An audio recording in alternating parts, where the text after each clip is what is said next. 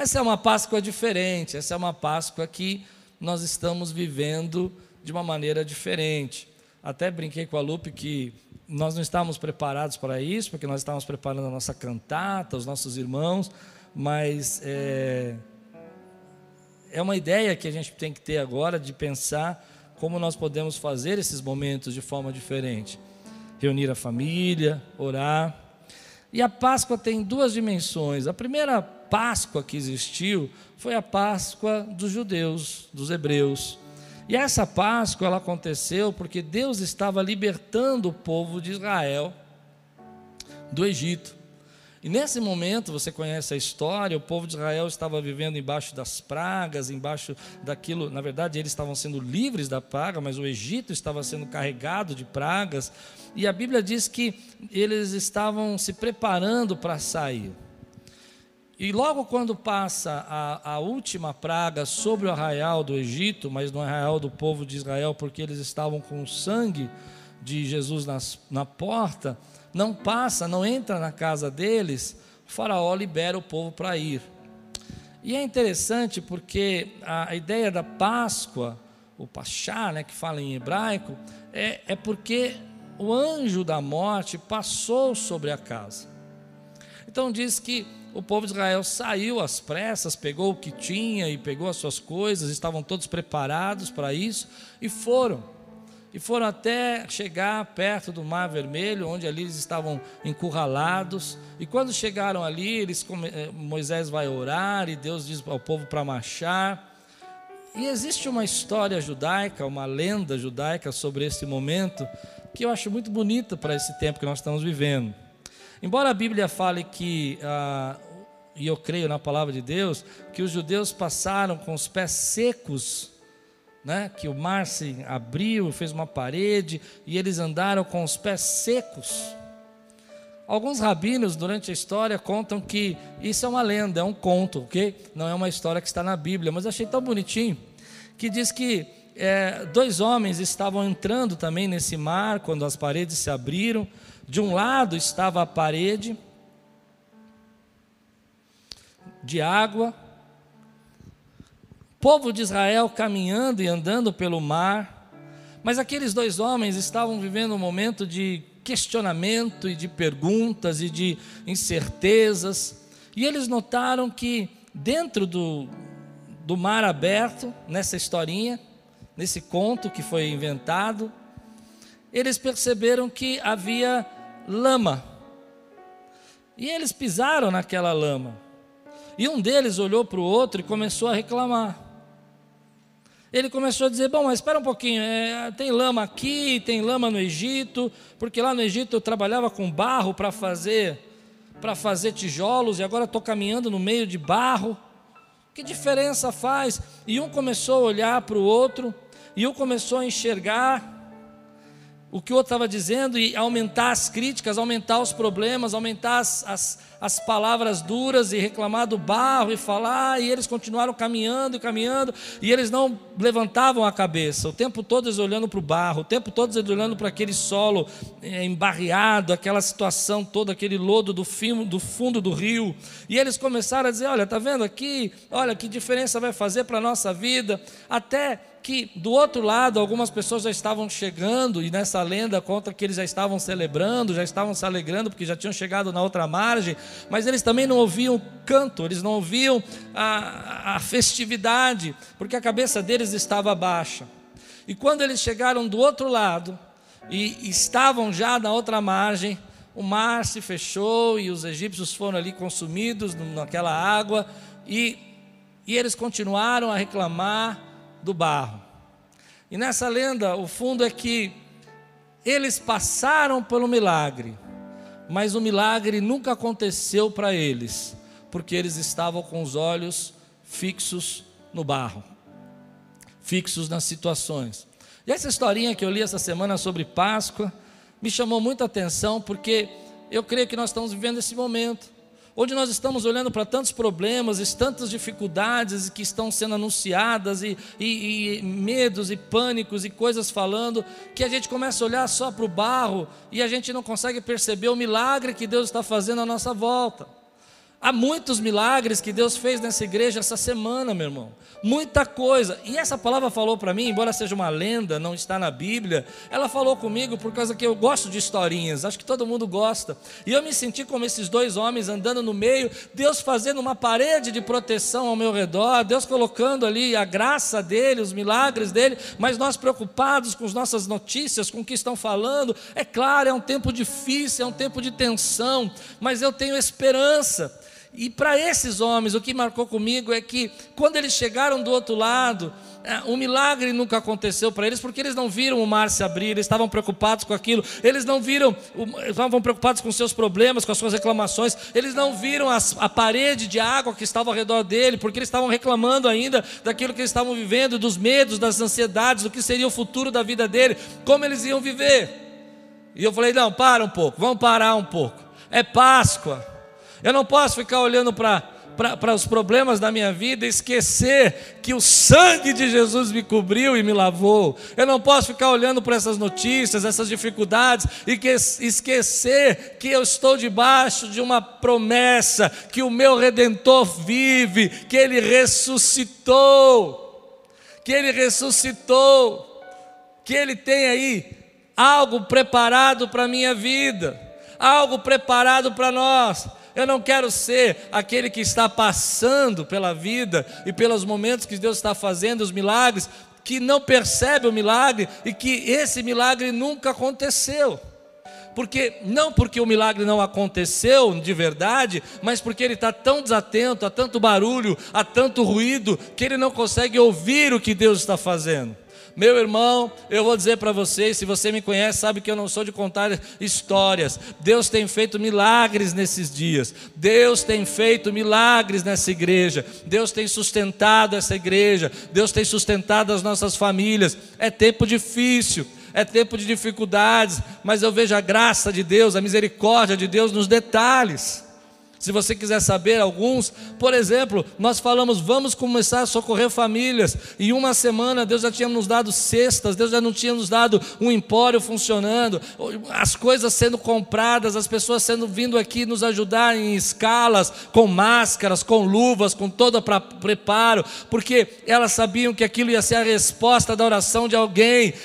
Eu sei que há muitos ruídos e muitos barulhos, mas o milagre está acontecendo. Mas quando a gente está distraído, quando a gente está debaixo das situações da nossa vida que a gente não consegue parar de ouvir os ruídos, parece que nunca aconteceu. Parece que nunca aconteceu.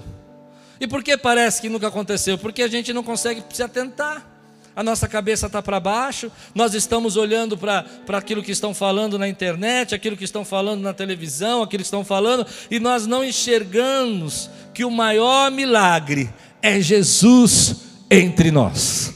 O maior milagre é saber que Ele habita dentro de nós, é saber que Ele ouve a nossa oração, é saber que Ele está ao nosso lado.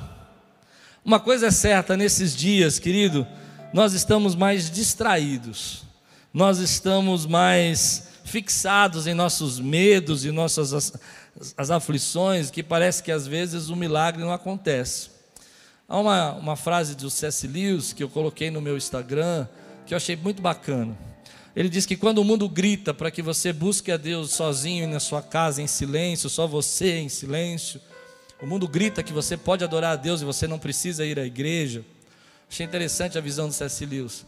Ele também se encarrega de fazer todo tipo de ruído, e todo tipo de barulho, e todo tipo de entretenimento, para que você não tenha atenção do que Deus está fazendo com você.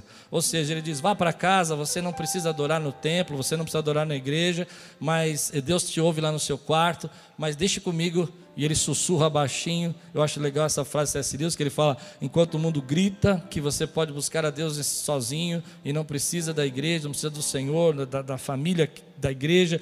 Ele também diz para você, sussurrando: e eu me encarregarei de nunca te deixar sozinho.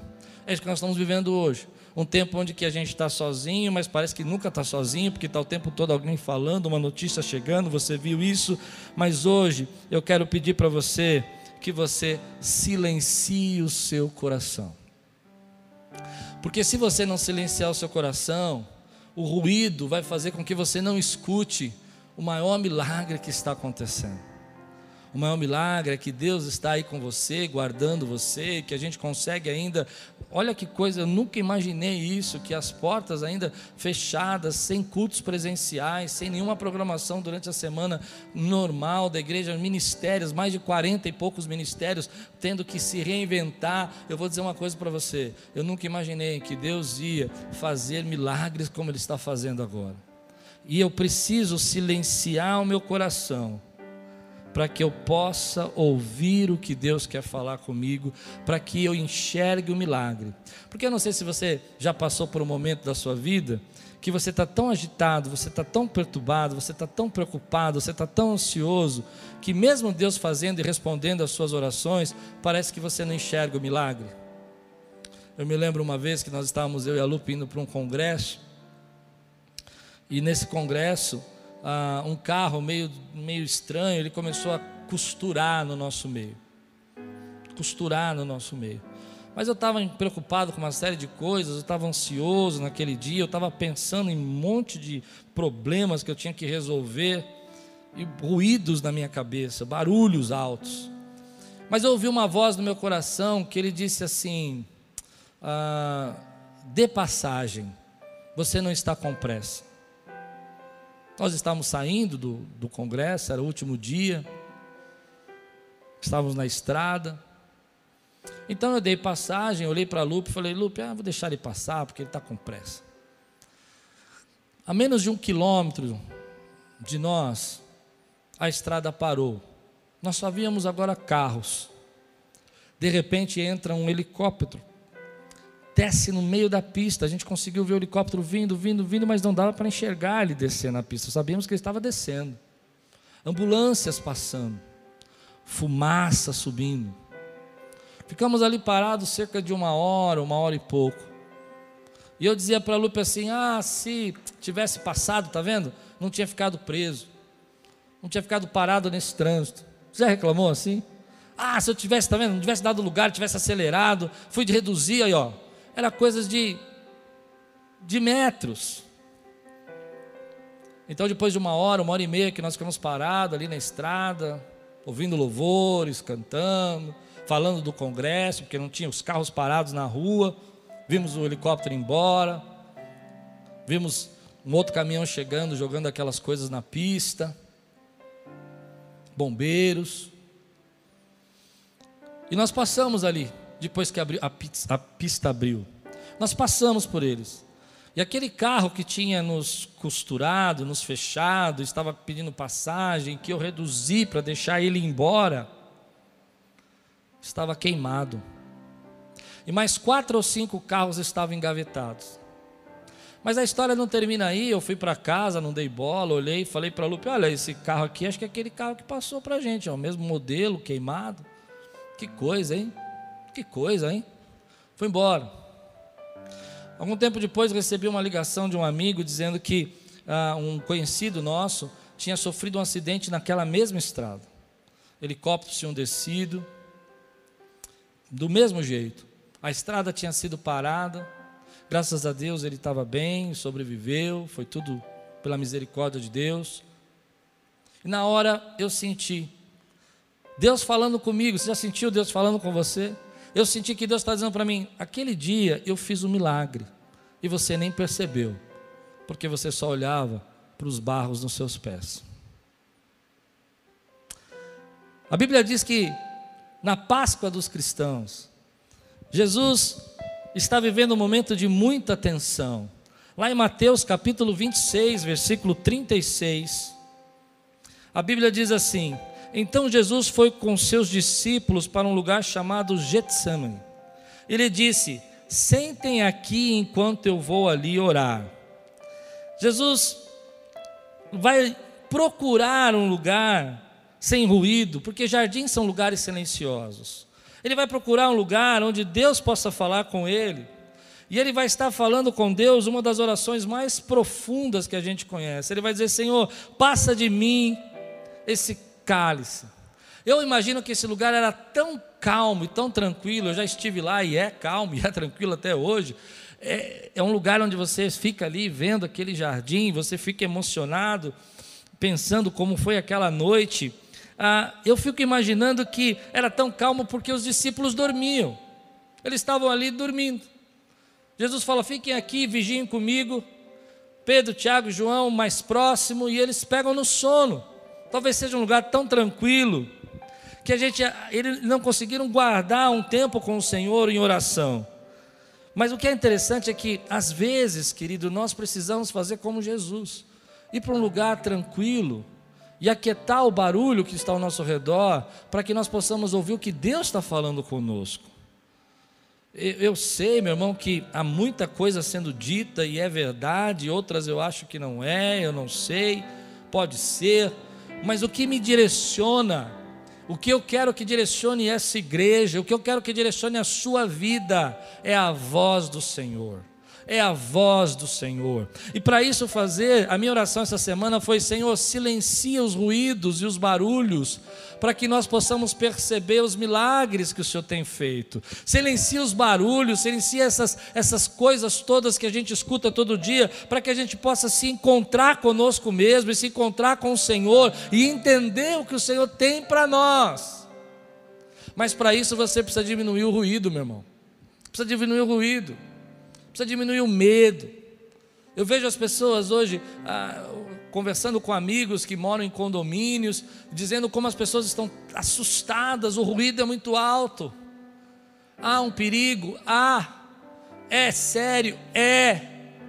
Precisamos nos resguardar, sim, mas precisamos ouvir a voz do Senhor e perceber os milagres que estão acontecendo ao nosso redor, as bênçãos que vêm junto com os desafios às vezes nós não entendemos que o mundo se encarrega, ainda que você esteja trancada dentro de casa, fechado em quarentena, a fazer tanto barulho, tanto entretenimento, tanta coisa, que você não consegue se conectar e enxergar os milagres.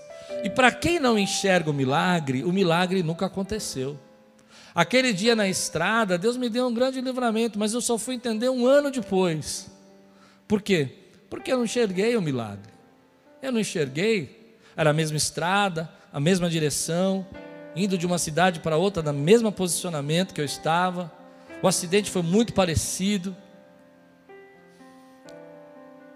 E Deus disse para mim: Olha ali, você não percebeu o milagre que eu fiz.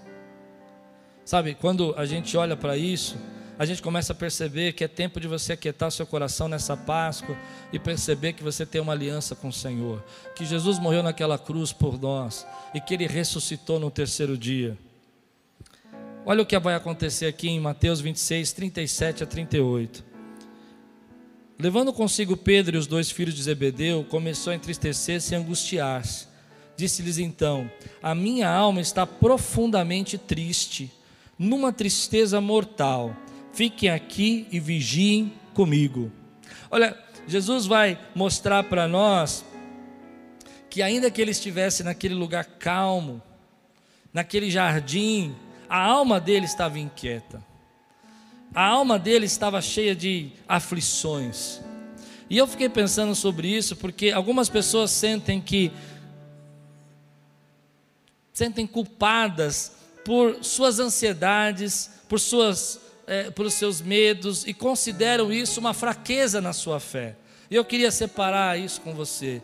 Essa ansiedade, esse medo, esse ruído que eu estou pedindo para você abaixar, para você ver o que Deus pode fazer e está fazendo na sua vida, não quer dizer que isso é uma fraqueza na sua fé. Nós precisamos entender que essa ansiedade que nós vivemos hoje, esse momento que nós estamos passando, é, são, fazem parte das nossas aflições.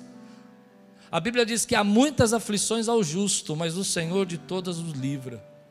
Aflições são esses momentos que a gente começa a pensar como Jesus pensou. Jesus estava vivendo aqui um momento num lugar quieto, buscando a presença de Deus, mas o coração dele estava aflito. E a gente às vezes tem o nosso coração aflito. Mas embora, olha que interessante, embora Jesus soubesse que a morte dele traria vida e que ele ressuscitaria, ele passou por aflição.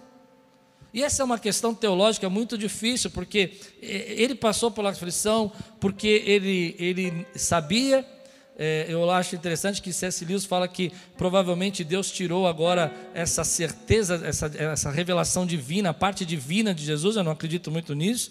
Eu acho que o que aconteceu foi uma luta profunda por causa do cálice da ira de Deus. Ele sabia que a, a, toda a injustiça e todo o pecado da humanidade ia vir sobre ele, que não tinha cometido pecado.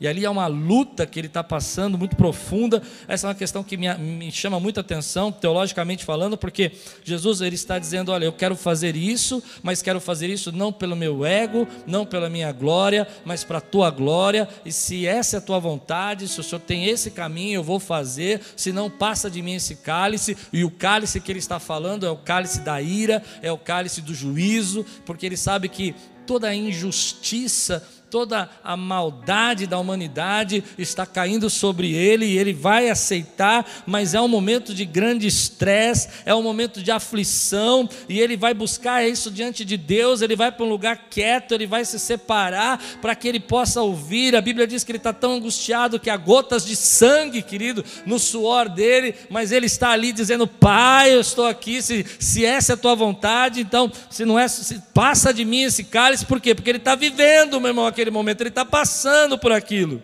É uma oração de angústia. E eu me solidarizo com esse momento, com esse Getsemane, porque nós estamos também vivendo um tempo de aflição, um tempo de angústia, um tempo de preocupação. E eu separei cinco, cinco aflições aqui que Jesus passa nesse momento, que nós passamos também. A primeira é essa oração de angústia, que você às vezes não tem uma resposta positiva, o Pai não passa o cálice. O pai não passa o caso. Aliás, eu esqueci de dizer isso. A partir da semana passada, a gente começou a mensagem de manhã e termina à noite. Então essa mensagem continua. Amém? Ela começa hoje e vai até a noite. O pai não passa o cálice. E a gente vai fazer isso até acabar a quarentena, tá bom? E às vezes na nossa angústia, na nossa aflição, na nossa ansiedade, a gente não tem a resposta positiva. Por que, que Deus não acaba com isso? Por que, que Deus não muda aquilo? Por que, que Deus não resolve? Essa é a aflição do justo. A segunda aflição que ele passa, que eu vejo na nossa vida, é que ele vai se voltar aos amigos dele e os amigos dele estão adormecidos, ocupados, preocupados, sei lá, descansando. E há um momento que às vezes você fica olhando para o seu lado e você fica pensando, mas é, esse amigo está preocupado com isso, aquele amigo está adormecido com aquele outro problema, e a gente não tem como contar. E essa é a aflição. Olha quantas similaridades com o momento que nós estamos vivendo. Então ele enfrenta depois os religiosos. E eu desculpe falar, meu irmão, é muito difícil. Porque não importa quanto Jesus faça e quanto seja bom o que ele faz, há sempre uns religiosos querendo crucificá-lo. E esse é o momento de aflição que a gente passa nesses dias, porque ah, você faz isso, você você está crendo nisso, você é, eu vejo tantos comentários difíceis que a gente está vivendo. E Jesus vai enfrentar, vai enfrentar a resposta que não é positiva de Deus, ele precisa passar pelo cálice, ele vai enfrentar os adormecidos amigos dele que não conseguem ajudá-lo, ele vai enfrentar os religiosos que, os, que, que o criticam, que o espancam, então ele enfrenta o governo. Eu não ia falar, mas eu falei. Ele enfrenta os romanos, ele enfrenta aquele povo que ah, enxerga apenas como um bardeneiro desnecessário, enxerga apenas como algo que não tem muito valor. E os romanos vão crucificá-lo, vão declarar que ele vai para a cruz, e os judeus vão negá-lo, os religiosos vão dizer que ele precisa ser crucificado. E ele encontra as pessoas que ele ajudou, que agora gritam, crucificam. Essas são algumas aflições dos justos. Você encontrar a pessoa que você ajudou e ela hoje não não fala bem de você. Você não tem um apoio às vezes de quem você gostaria que tivesse, que deveria liderar você, deveria ser justo pelo lugar onde ele está. Você enfrenta os religiosos que tudo que você faz está errado, não é isso que você deve fazer, você é um tolo porque busca Deus, você é um tolo porque prega o Evangelho, você é um tolo porque não precisa disso. Você enfrenta os adormecidos, ocupados, preocupados, aflitos, amigos que nesse momento estão passando por um, um sono. E você enfrenta um Deus que não passou o cálice. Tudo isso representa a nossa angústia tudo isso representa as nossas aflições, tudo isso representa os momentos que nós passamos, mas o que eu aprendo com isso é que tudo isso está no propósito, na soberania de Deus. Tudo isso está sendo preparado. Porque quando eu olho para essas aflições, que são as nossas aflições, também nos dias de hoje, eu percebo que há muita coisa que vem pela frente, Jesus vai passar pela morte, vai passar pelas acusações, espancamentos, violências, mas escute, o rei não está morto. Você precisa entender o que eu estou dizendo. O rei não está morto. Tudo isso estava debaixo da soberania de Deus, porque Deus tinha um propósito. E nós sabemos que o milagre aconteceu.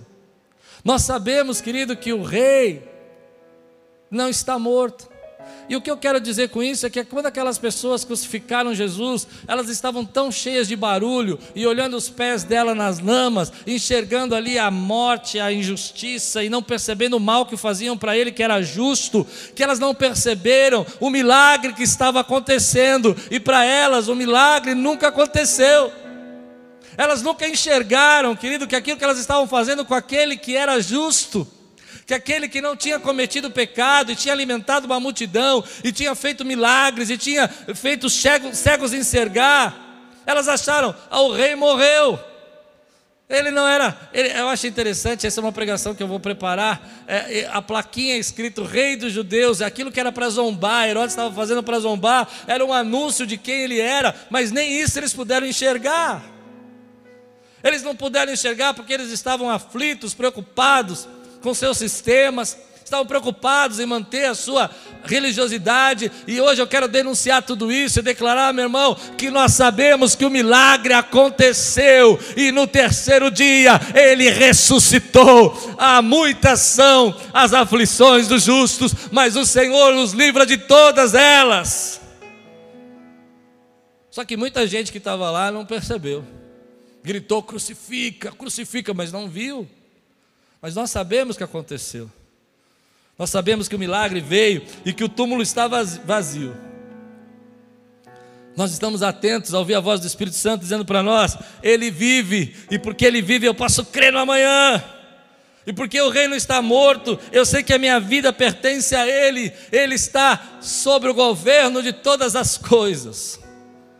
Mas me impressiona a quantidade de pessoas que estavam ali, atravessando pelo mesmo pelo mesmo mar da crucificação, pelo mesmo mar da ressurreição, sem enxergar que Jesus ressuscitou.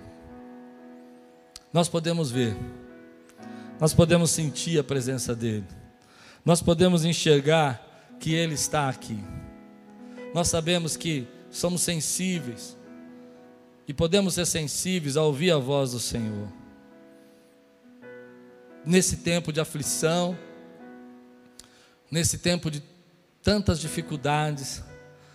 Muitas coisas ainda vão vir para frente, muitas coisas podem acontecer. Eu creio nos milagres de Deus, que as coisas podem ser melhores do que antes.